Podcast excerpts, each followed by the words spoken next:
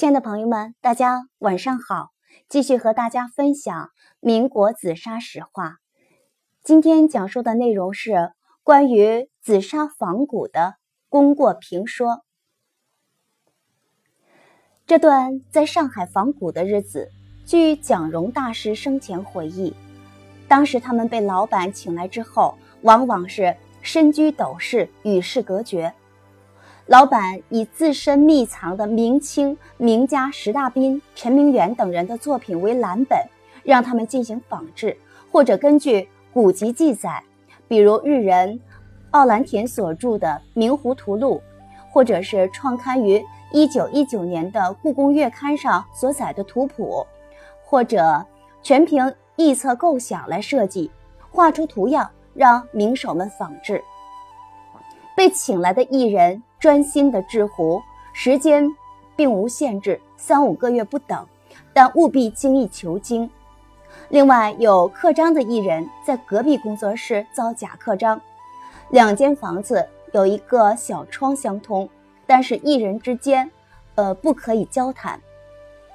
待坯做好了之后，盖上历代名家的印章，然后运回宜兴进行烧制。待烧成之后。老板就可以把这些壶当成古董出售了。对这段仿古作伪的经历，有的艺人讳莫如深，不肯多讲。但历史性的看，此事也需要一分为二：一方面，紫砂古壶中增加了名手的高仿品，使紫砂壶收藏鉴赏真艳莫辨，扑朔迷离，这是坏事。但另一方面，这段仿古经历使这批名手接触到许多古玩或真的名家的作品，拓宽了他们的视野，使他们大开眼界。面临仿名家作品要达到以假乱真的这个水平，对自己的技艺也是一种挑战和某种程度上的提高。仿古过程的培养，锻炼了一批紫砂名手，这对紫砂艺术发展未尝不是一件好事。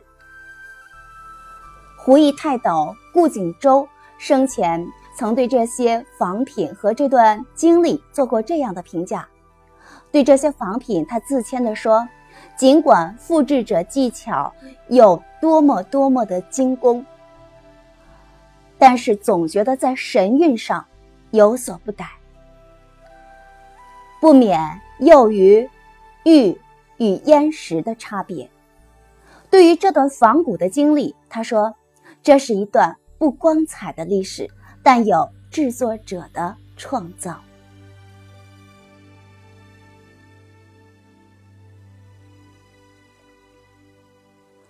看来是功归功，过归过，功过。自有后人来评说。好了，今天就为大家讲述到这里，我们明天或者后天再见。